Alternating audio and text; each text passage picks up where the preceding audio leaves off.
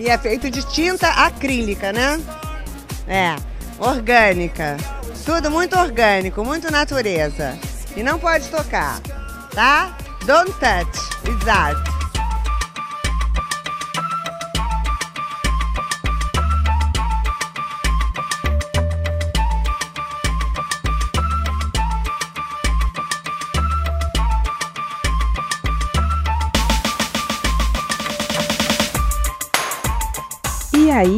Gente perdida, tá começando mais um Não Pode Tocar. Eu sou a Lana de Oliveira e este é o 12 episódio da nossa quinta temporada. Se você chegou aqui agora, o Não Pode Tocar é um podcast sobre teoria, história, crítica, prática de arte e temas afins. No nosso feed, você encontra, além dos episódios de temporada, com conversas, ensaios e experimentações, o Pataquadas, no qual eu repercuto as principais notícias do mundinho da arte, com colunas abertas de Denis Almeida e Camila Saloto. E o Não Pode Chorar, que são episódios nos quais nós contamos algumas desventuras da vida e pensamos em modos criativos de lidar com elas. Nós lançamos episódios todo domingo e estamos presentes em todos os tocadores de podcast e nos aplicativos comumente usados para ouvir música, como o Deezer e o Spotify. Para quem não usa aplicativos para ouvir podcast, nós disponibilizamos os nossos episódios no YouTube e você pode ouvir direto no site notamanuscrita.com. Lá, em notamanuscrita.com, você encontra a postagem original do episódio com a descrição completa, com links para todas as formas de nos ouvir, de tudo que nós comentarmos no episódio e para os nossos perfis pessoais e oficiais. Quem comanda as redes do Não Pode Tocar é o Tiwi, o primeiro e único cão podcaster. Tanto no Twitter quanto no Instagram, você encontra Tiwi como arroba não pode tocar, sempre com o D de pode no mudo. Vai lá ganhar uns lambejos do Titi. No finalzinho da descrição do episódio, você encontra uma chave Pix e o link para o nosso PicPay. Acesse picpay.me barra não pode tocar e considere apoiar este projeto com um, dois R$ reais mensais ou com qualquer valor esporádico. Se não der para apoiar financeiramente, só de seguir a gente nas redes e compartilhar este episódio, você já nos ajuda e muito. Antes de a gente partir para o conteúdo do episódio de hoje, eu quero deixar algumas recomendações e divulgações. O livro Na Volta a gente esquece, da Fabiana Pedroni, continua disponível para venda no site da editora Escambau. Então, se você gosta de um bom causo com pitadinhas de elementos fantásticos e muita prosa lúdica, acesse escambau.org e compre já o seu. A noveleta de horror cotidiano A Morte do Vizinho da Serra Elétrica, do Rodrigo Hipólito, pode ser lida no Kindle Unlimited ou adquirida na Amazon. Se você quer uma boa pedida para esse mês do horror, eu tenho certeza de que você vai gostar dessa história. A livraria Gibiteria e, agora, editora Miramar Livros abriu o primeiro projeto do seu selo editorial Guilhotina. A campanha para lançamento dos quadrinhos poético-filosóficos Outras Histórias, de Daniel Figueiredo, está aberta e você pode conhecer as recompensas em catarse.me barra outras histórias. Todos os links estão na descrição do episódio. Agora chega de recados iniciais. Vamos para o episódio de hoje.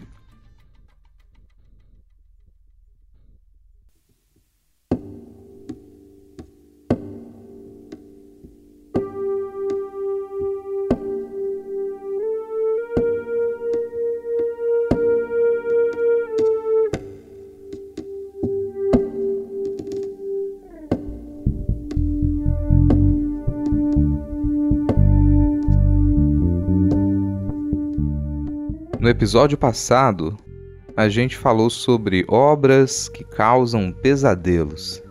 Bom, os pesadelos são só mais uma categoria de sonhos. Não deixam de ser sonhos. Tem quem só considere pesadelos aqueles sonhos que te deixam com muito medo, ao ponto de te fazerem acordar com um grito no meio da noite. Outras pessoas podem considerar como pesadelos aqueles sonhos com perseguições e brigas, como se você sonhasse que está em um filme de ação. Há também quem inclua na categoria de pesadelos experiências que são irritantes, constrangedoras ou engraçadas. Uma discussão que te dá nos nervos, uma cena revoltante, o retorno para os tempos de escola, para casa da família, para uma dependência infantil, o julgamento da nudez em público. O ponto é que o conteúdo dos pesadelos pode variar tanto que não compensa defini-los por suas formas.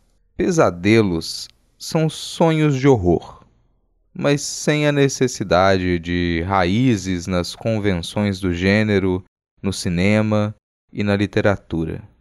Os seus sonhos mais assustadores, repulsivos, enervantes e perturbadores vão depender muito do seu repertório estético e da sua condição emocional.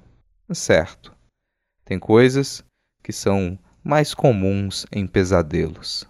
A razão para isso é que nós dividimos as mesmas experiências culturais. A gente está aqui produzindo arte há milhares de anos e se tem uma coisa que a artista faz é pesquisar por formas para representar coisas difíceis de explicar. Mesmo quando você acredita que não faz parte do meio da arte, pode acreditar. Essa longa tradição de representações chega até você, entra na sua cabeça e constrói cidades inteiras na sua mente.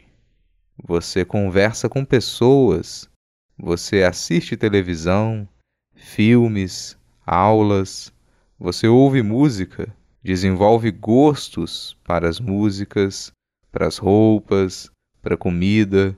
Você passa a identificar o que te agrada e o que te desagrada por padrões estéticos, queira ou não. Isso é parte da comunicação necessária e da necessidade de expressão na vida em comunidade. A sua percepção da realidade é fortemente influenciada pelos padrões estéticos que te atraem, irritam, amedrontam, encantam e por aí vai. E esses padrões não surgiram do nada. Eles foram construídos através dos séculos.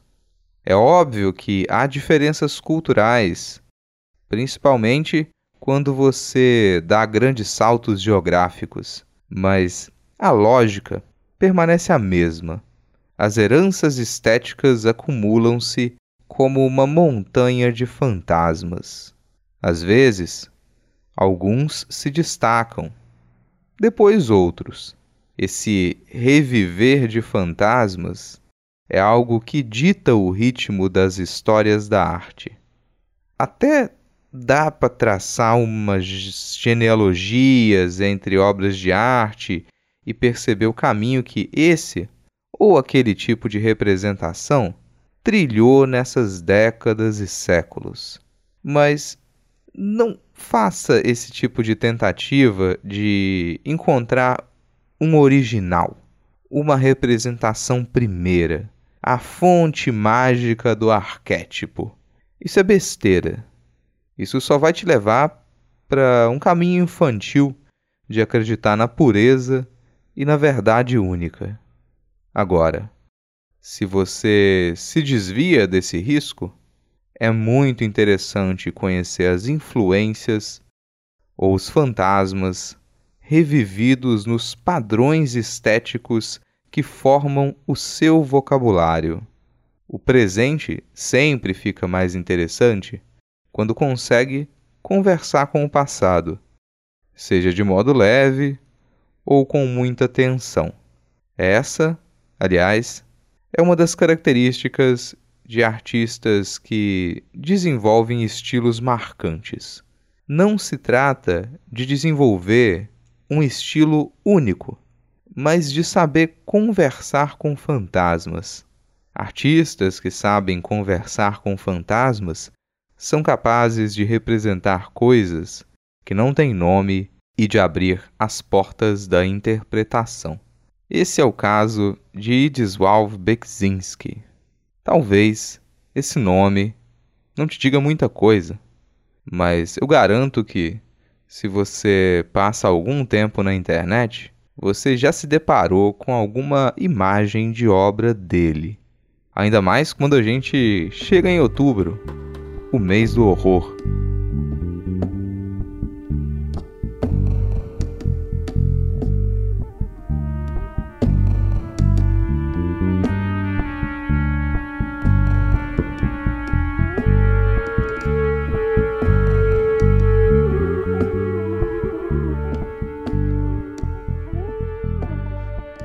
O Zdzisław Beksinski nasceu em 24 de fevereiro de 1929, em Sanok, na Segunda República Polonesa. Ele estudou arquitetura na Politécnica de Cracóvia e se formou em 1952, mas não se deu bem como arquiteto. Ao invés de se preocupar em finalizar as edições em seus primeiros anos depois de formado, Beksinski usava os materiais de construção para fazer esculturas. O caminho como artista era meio inevitável, e ele já sabia disso. Já no final dos anos 1950, ele já se entendia como artista plástico. Realizava pinturas, esculturas e fotografias. No começo dos anos 1960, ele se arriscou a escrever alguns contos, mas achou que todos tinham ficado muito ruins e engavetou. É mais ou menos por volta de 1964, quando ele realiza a sua primeira exposição individual bem-sucedida, que começa a fase da sua produção que vai ficar conhecida. O seu chamado período fantástico vai durar até metade dos anos 1980. São as suas pinturas desse período que, comumente, são reproduzidas em sites de estética sombria ou em listas de obras mais perturbadoras. Dá para dizer que essa é, sim, a sua fase mais interessante como artista.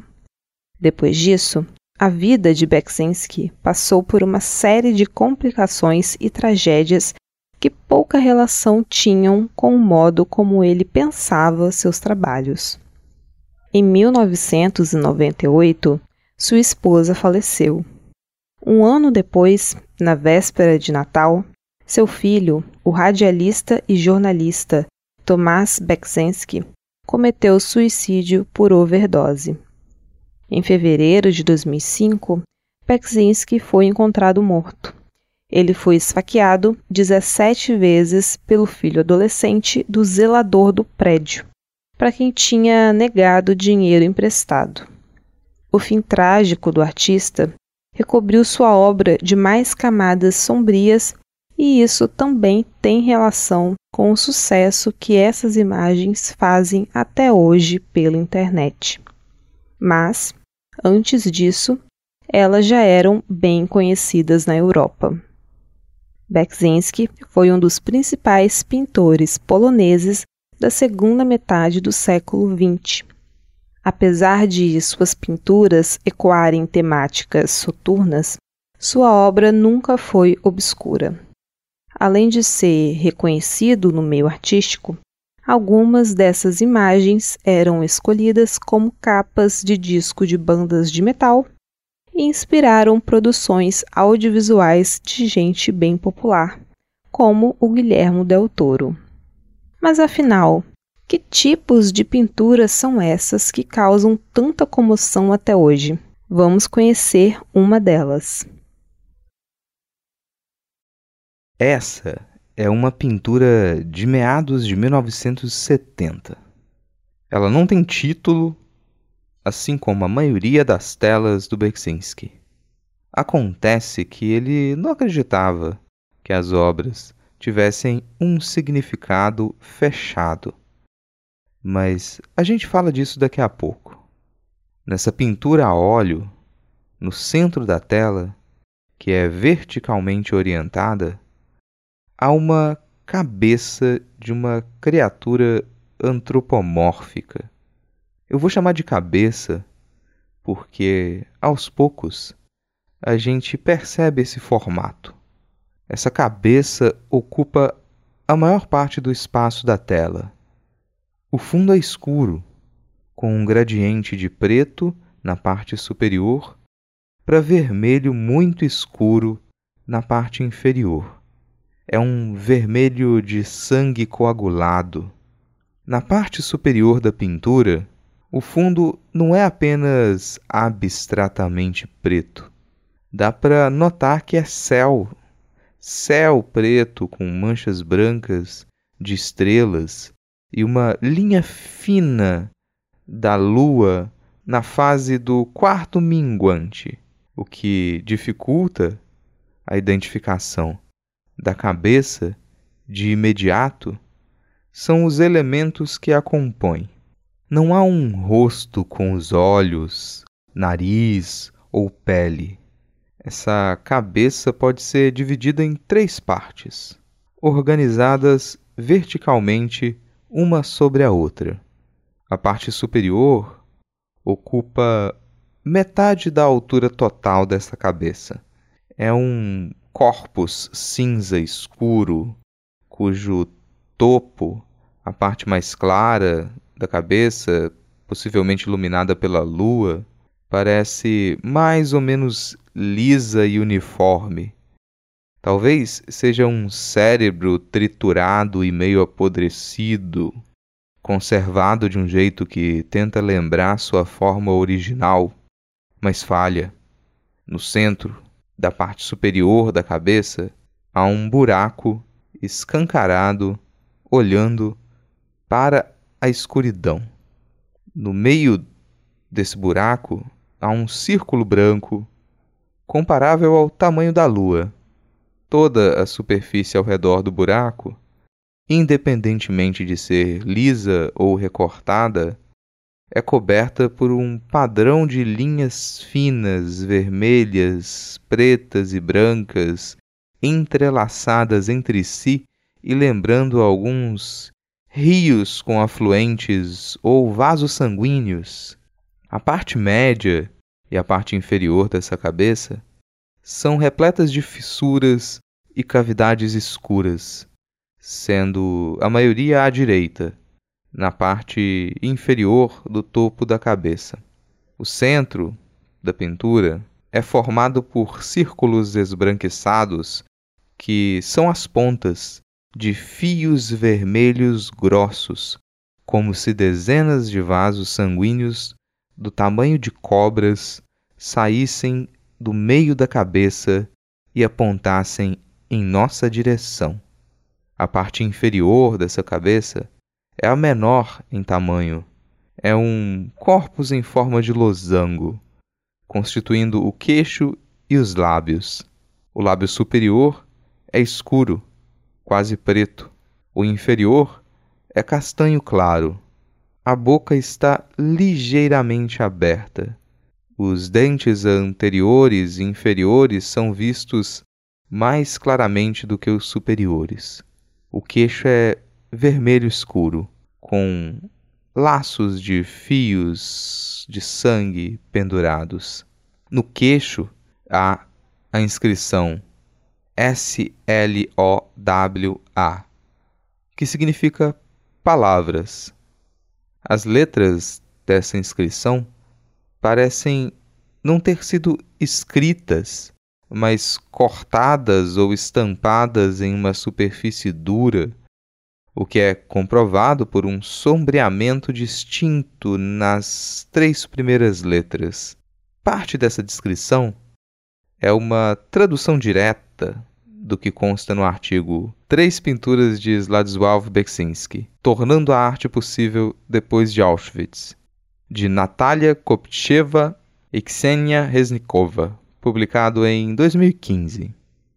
Apesar das autoras tentarem trazer análises e interpretar os significados dessas três pinturas através de analogias, isso não é necessário para que a imagem seja impactante.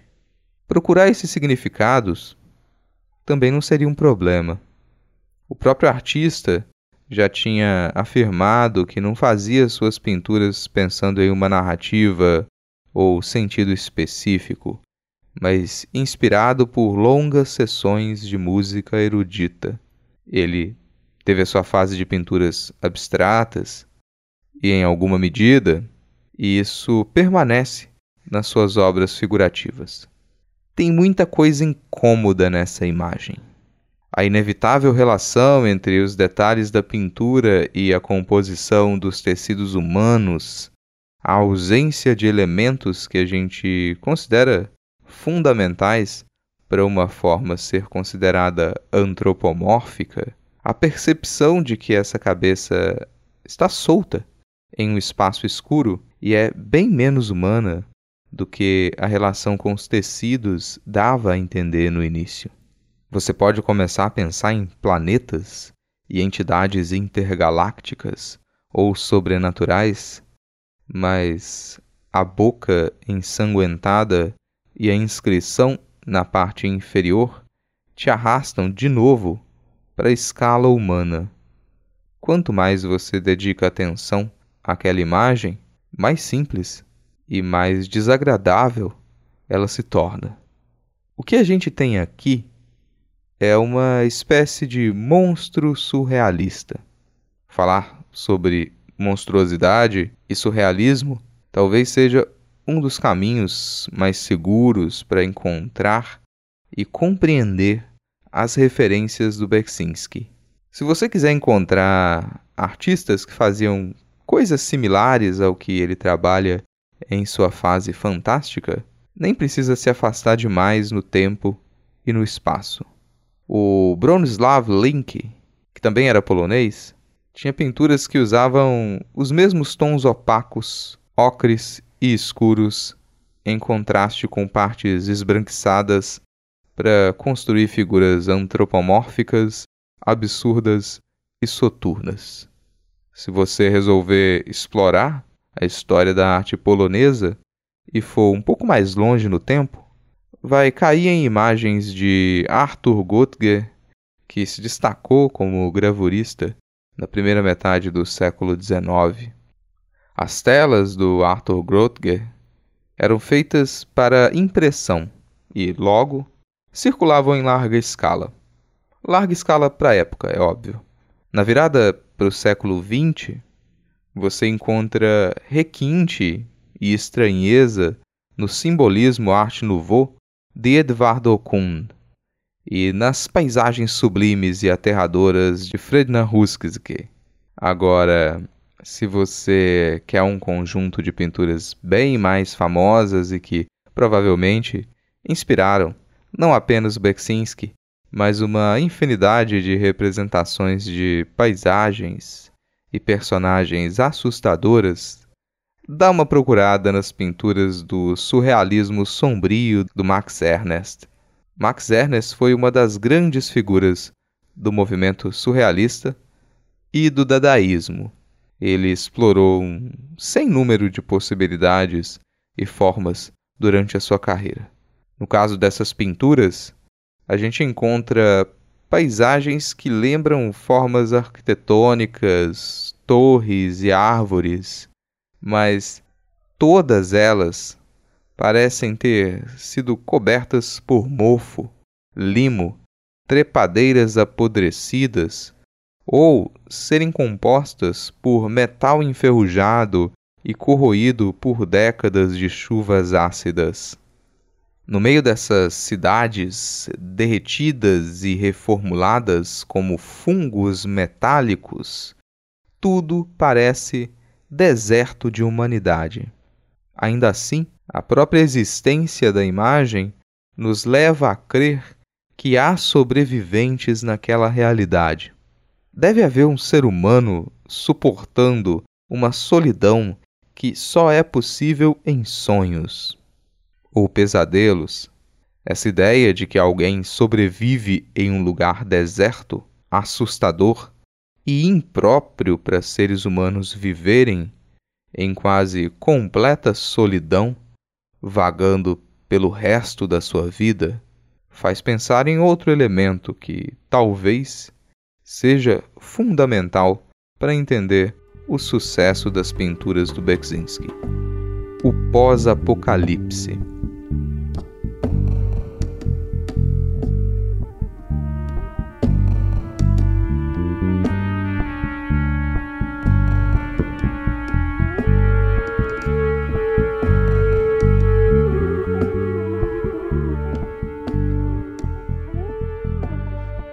Tem alguns elementos de muitas das pinturas da fase fantástica de Beksinski que fazem a gente pensar em pós-apocalipse. Primeiro, é bom considerar que o artista produz essas imagens em uma época em que imaginar o pós-apocalipse era algo comum e, para muita gente, quase inevitável. A Guerra Fria já tinha passado por crises que deixavam evidentes a possibilidade de um conflito atômico final.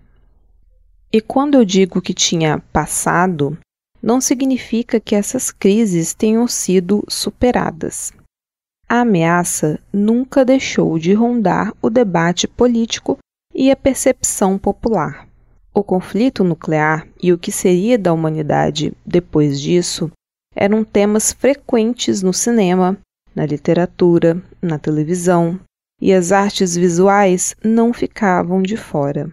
O que seria desse futuro variava muito, mas algumas coisas se repetiam. Os cenários desérticos, as construções em ruínas, as pessoas vivendo em bunkers, o inferno nuclear, o céu tempestuoso, a escuridão constante, a solidão dos últimos sobreviventes, a selvageria de um mundo sem normas, o tipo de criaturas que nós nos tornaremos nesse mundo. Tudo isso e muitos outros elementos compunham as perspectivas de mundos pós-apocalípticos. Se você pensa na destruição da civilização como nós a conhecemos, não seria estranho imaginar algum tipo de, entre aspas, retorno histórico. Isso é típico do imaginário colonizador, que acredita que há uma evolução, um progresso nos adventos tecnológicos, na extensa industrialização e no crescimento populacional em escala global. Se esse era o caminho do progresso, então o contrário disso se torna um mundo com poucas pessoas, sem as tecnologias que a gente conhece hoje, com construções assemelhadas às de séculos passados, no caso europeu, ou paisagens tomadas pela natureza, em uma indicação do que deveria ser considerado primitivo. Você poderia pensar esse mundo futuro, que sobreviveu ao apocalipse nuclear, como um mundo que aprendeu a lição e passou a valorizar as pequenas comunidades, o contato com a terra, o respeito à natureza, a ordem baseada no cuidado coletivo e o repúdio a todo tipo de tecnologia baseada na extensa exploração dos recursos naturais para suprir desejos criados pela ganância. Só que não é isso que acontece. Qualquer ideia de perder o mundo que a gente tem hoje soa funesta e é atacada como retrocesso. É mais fácil imaginar que o ser humano que abdique do nosso modo de vida tenderá à degeneração. Quer dizer, quem conseguisse sobreviver ao apocalipse teria que perder parte da sua humanidade, se tornar bestial corromper o próprio corpo e assumir uma natureza pendular, entre a proteção da companhia e a ameaça do estranho. Uma representação pós-apocalíptica baseada nesses princípios não vai apenas te jogar em um cenário desértico e tóxico. Ele vai te fazer encarar essa monstruosidade. Para isso, você precisa, ao mesmo tempo, reconhecer que há algo de humano naquele monstro e ter certeza de que a parte não humana é algo de que você quer manter distância. A proteção e a ameaça em uma mesma figura. A solidão, nesse mundo destruído, é aceitável apenas temporariamente. Não há chances de você sobreviver ali sem ter a ajuda de quem já domina aquela paisagem, de quem já conhece os perigos e os caminhos seguros. O problema é que, para conhecer esses perigos e os caminhos seguros, seria necessário se transformar em monstro. Quando você encontra essa coisa, esse monstro, não dá para saber se ela vai te alimentar ou te devorar.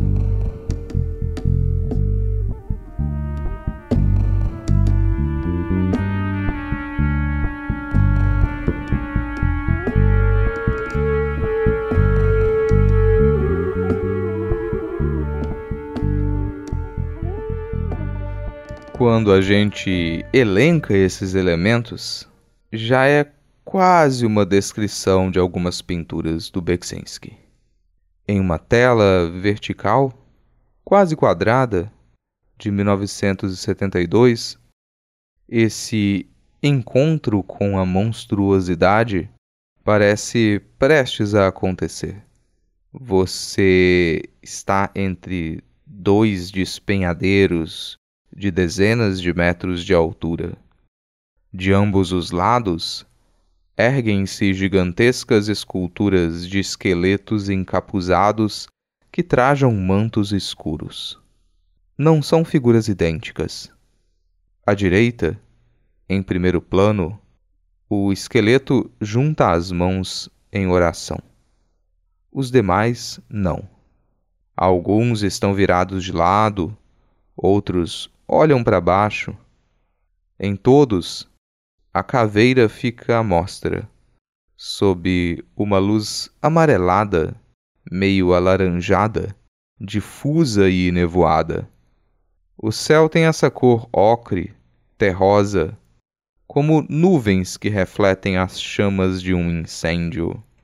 À esquerda, as esculturas são apenas silhuetas apertadas umas sobre as outras, por conta da perspectiva. Do meio delas, bem no alto, surge um longo braço. A mão desse braço segura um objeto elíptico, sustentado por um fio. Não há muita variação de cor. As laterais da imagem são escuras o céu é mais claro e, ao centro, o fim desse corredor perde-se na névoa. Tudo é marcado por pinceladas verticais finas que parecem descer como chuva até a minúscula figura aos pés das esculturas encapuzadas. É uma figura humana, você tem quase certeza. Ela segura uma luz na mão esquerda, erguida. Se não fosse por essa luz, talvez ela passasse despercebida. Não dá para ter certeza de que essa figura está virada na sua direção, mas ela parece caminhar. Seu corpo é apenas uma fina mancha preta, com uma exceção: a cabeça. A cabeça é um ponto branco, branco demais, estranhamente branco. Noutra imagem, do mesmo ano, é possível que você esteja diante dessa mesma figura. Agora você tem certeza de que o estranhamento não foi à toa.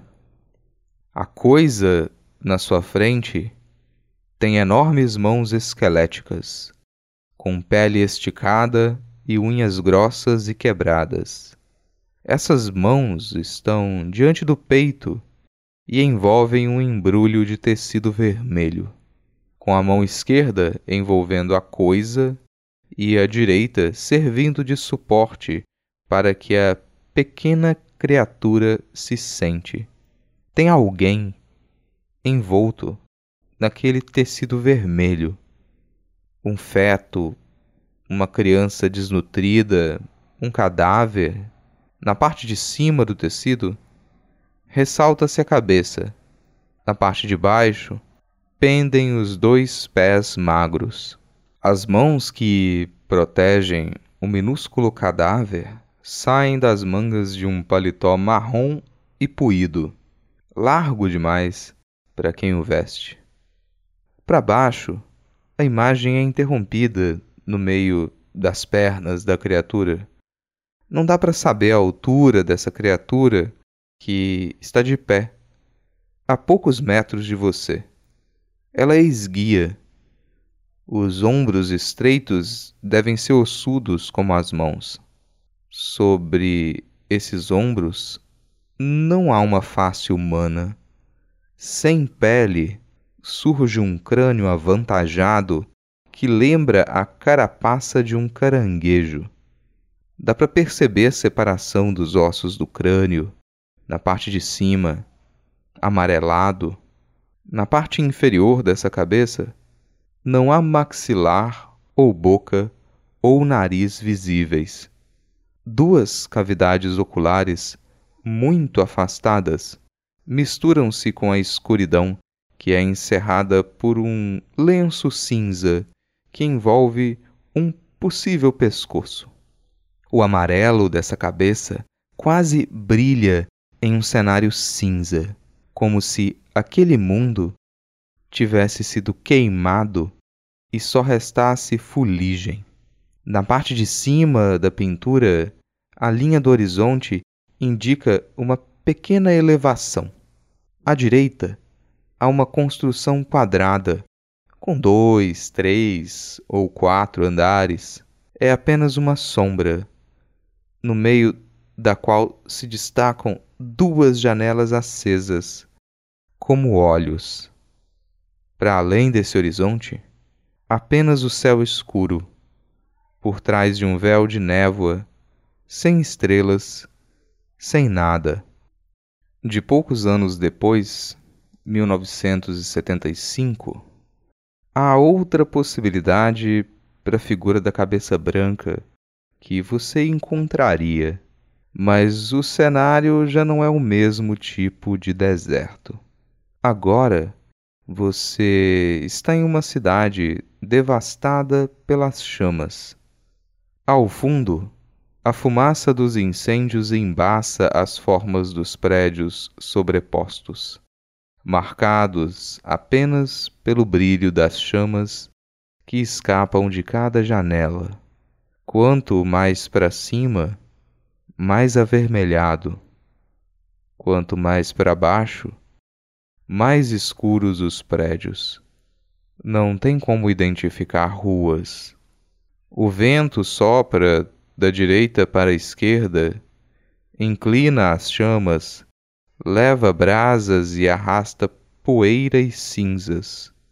O chão está coberto de cinzas que se acumulam em um amontoado contra a parede de um prédio escuro, que fecha a imagem do lado esquerdo. Um quadrado preto, talvez um pedaço de madeira, destaca-se no canto superior esquerdo suspenso pelo vento, como uma demonstração da sua força. Logo abaixo desse quadrado preto, um fino poste dobra-se, mas continua de pé, marcando o limite do chão. O fogo ilumina essa linha horizontal da rua, coberta por restos da destruição não dá para identificar nada além de um móvel, talvez uma escrivaninha, sobre a superfície da qual brotam chamas. Ela está mais para a direita, à distância. Antes dela, o limite direito da pintura é um amontoado de fios escuros que tomba de um prédio prestes a desabar. Não dá para entrar nessa cidade. Não daria para sobreviver ali. Mas há um ser que parece ter saído lá de dentro e está bem diante de você. Sob o chão amarelo e repleto de restos, pequenos ossos ensanguentados ou insetos queimados, o monstro caminha sobre as quatro patas esqueléticas. Seriam mesmo patas? Talvez não. Talvez seja uma pessoa caminhando com as mãos no chão. A mão direita está adiantada e toca o chão apenas com os dedos. A mão esquerda está recuada de um passo que já foi dado, e o braço dobra-se em paralelo à coxa esquerda. Os membros traseiros não são humanos. Não tem como ser. São mais como de um cavalo? São como as pernas de uma ave? Difícil dizer. Esses quatro membros unem-se a um tronco que parece feito de fuligem. Não tem fronteiras nítidas. É apenas uma mancha preta ovoide. Grudada nesse tronco indefinido, entre o que seriam os ombros, bem próximo de você, aparece a cabeça. Está totalmente envolvida por algo branco. Podem ser bandagens, pode ser um só fio de lã branca e enrolada, como um novelo. Parece até o, um casulo de teia de aranha. Na parte da frente desse casulo cabeça, onde deveria haver o rosto, apenas uma faixa vermelha, que você tem certeza de que é sangue.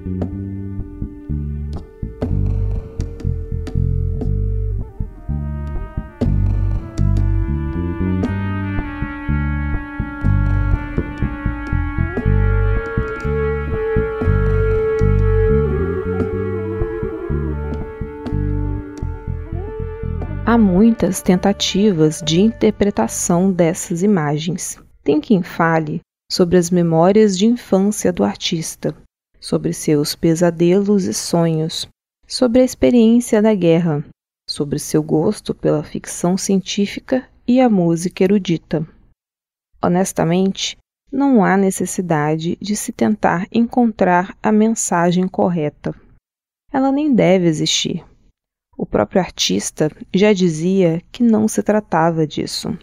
Ele teve sua fase como pintor abstrato e não dava títulos para suas obras para que a forma gerasse possibilidades abertas com o público. No máximo, ele explicava como preferia pintar enquanto ouvia música erudita, sem letra, sem canções, apenas os instrumentos. Quer dizer, sua pintura nunca se desgarrou da abstração. É sempre bom lembrar que a música é arte abstrata por excelência. Mas interpretar, colocar em palavras, inventar narrativas, conferir significados, estabelecer relações, paralelos e oposições, nomear, buscar intimidade com as imagens, tudo isso faz a arte ser mais interessante. De alguma maneira, interpretar é um modo de criar. Na descrição deste episódio, além dos artigos que a gente usou, você vai encontrar uma wiki com mais de 700 obras do Beksinski. Tem muitos conjuntos de pinturas e desenhos dos quais a gente não falou nem passou perto aqui neste episódio. Se você gosta de horror e cenários pós-apocalípticos, é provável que você logo encontre as suas imagens preferidas dessa coleção. A gente não tentou escolher as que mais nos impactam ou as que teriam mais possibilidades de narrativa. As obras descritas aqui aparecem na medida em que o episódio foi construído. Não tem nada que as faça mais especiais que as outras. Aliás, tem muitas que são bem mais impactantes. Apesar de ser fácil reconhecer as obras desse artista, ele variou bastante durante os anos 1970, 80 e 90. Tem pinturas que chamam mais a atenção por conta da quantidade de detalhes Outras fazem composições de cores e texturas que te prendem antes mesmo de você pensar em entender a figura que está na tela. Se você gosta de cinema, tente se lembrar de filmes que se inspiraram em alguns desses cenários e figuras monstruosas. Pode ter certeza de que não são poucos os exemplos. Essa mesma sugestão vale para as referências em capas de livros, capas de discos, outras pessoas que ilustram ou qualquer tipo de arte.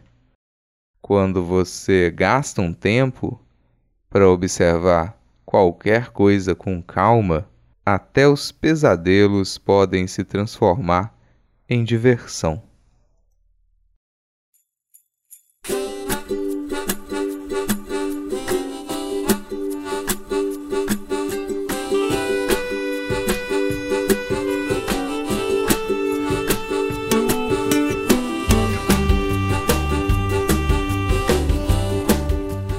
Tá aí, encerrando mais um Não Pode Tocar. Gostou? Não gostou? Fala com a gente. Você pode entrar em contato com a gente através do e-mail que é nãopodetocar@gmail.com ou das nossas redes sociais que são todas arroba não pode tocar, sempre com D de pode no mudo. E quem comanda as nossas redes é o Tiwi, o primeiro e único cão podcaster. Segue a gente no Twitter e no Instagram e vai lá ganhar uns lambeijos do Titi. Aproveita que você tá aí e acesse notamanuscrita.com. Lá você encontra a postagem completa deste episódio com os links para os nossos perfis pessoais e oficiais e para as referências que nós comentamos durante o programa. No finalzinho da postagem tem uma chave Pix e o link para o nosso PicPay acesse picpay.me barra não pode tocar e considere apoiar financeiramente este projeto com um, dois, cinco reais mensais ou com qualquer valor esporádico. Se não der para apoiar financeiramente, só de seguir a gente nas redes e compartilhar este episódio, você já nos ajuda e muito.